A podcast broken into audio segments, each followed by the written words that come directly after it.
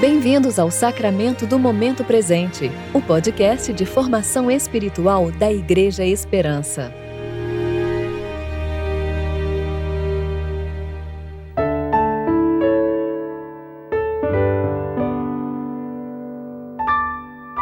Hoje é quinta-feira, 18 de novembro de 2021, tempo de preparação para o domingo do Reino de Cristo.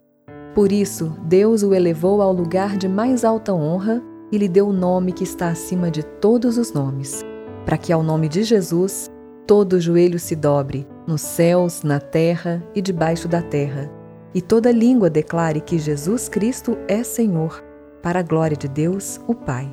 Filipenses capítulo 2, versículos 9 a 11. Eu sou Dani Braga e vou ler com vocês a reflexão de Marcele Sales referente a Atos, capítulo 7, versículo 54 capítulo 8, versículo 1a.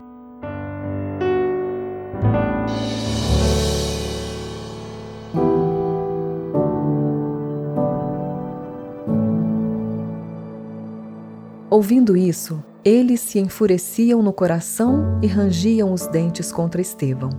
Mas Estevão, cheio do Espírito Santo, com os olhos fixos no céu, viu a glória de Deus e Jesus em pé à direita de Deus e disse: Vejo o céu aberto e o filho do homem em pé à direita de Deus.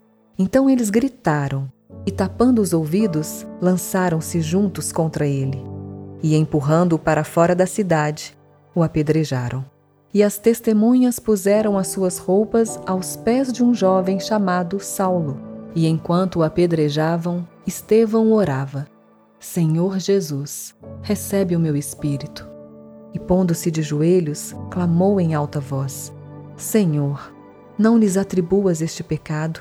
Tendo dito isso, adormeceu. E Saulo aprovou sua morte.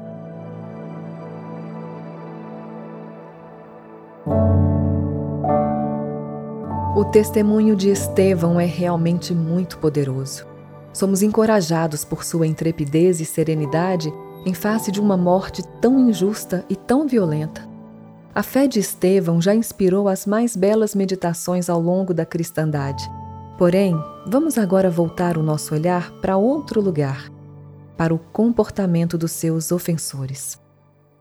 Ao observarmos os homens que se detiveram contra Estevão, veremos pessoas devotadas, avessas à imoralidade e tomadas por uma ortodoxia que as levaram a repelir a proclamação do Evangelho.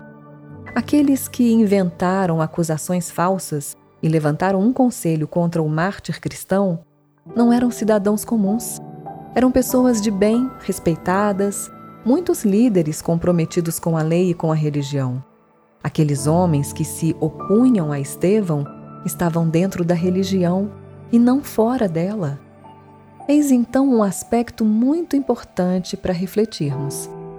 Reparamos em pessoas vestidas adequadamente, versadas na lei de Moisés, descendentes do patriarca Abraão, mas mesmo assim portavam-se como bárbaros e enfurecidos. Oscilaram de um comportamento selvagem, como animais rangendo os dentes, para atitudes infantis, como crianças mimadas, tapando os ouvidos.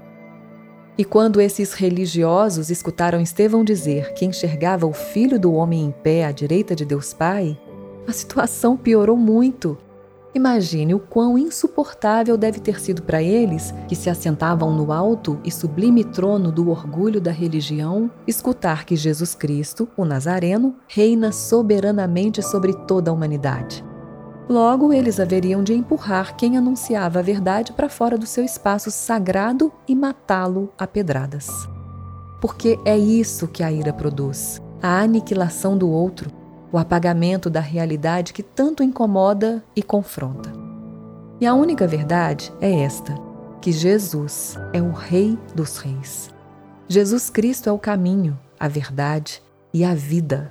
E nenhuma religião, nenhuma promessa, Nenhuma doutrina e nenhum manual padronizado de conduta moral pode levar o ser humano para perto de Deus. Que esse antagonismo que tanto nos incomoda ao meditarmos acerca do martírio de Estevão possa sempre nos apontar para os nossos compromissos idólatras em querer enquadrar o mundo de acordo com nossas concepções humanas. Que possamos nos curvar verdadeiramente à soberania do Cristo Rei e permitirmos que Ele se assente exclusivamente no trono das nossas vidas. Oremos. Cristo, nosso Senhor e Rei, perdoe todo o orgulho e toda a altivez em não reconhecermos nossa miséria diante da Sua majestade. Entregamos a Ti nossos corações e nossas intenções.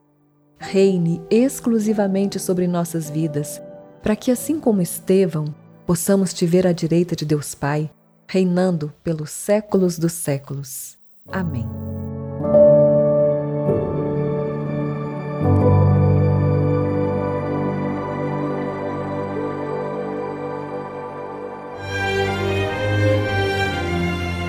Você ouviu o Sacramento do Momento Presente, o podcast de formação espiritual da Igreja Esperança. Que a palavra de Deus habite ricamente em seu coração e preencha sua vida com sabedoria.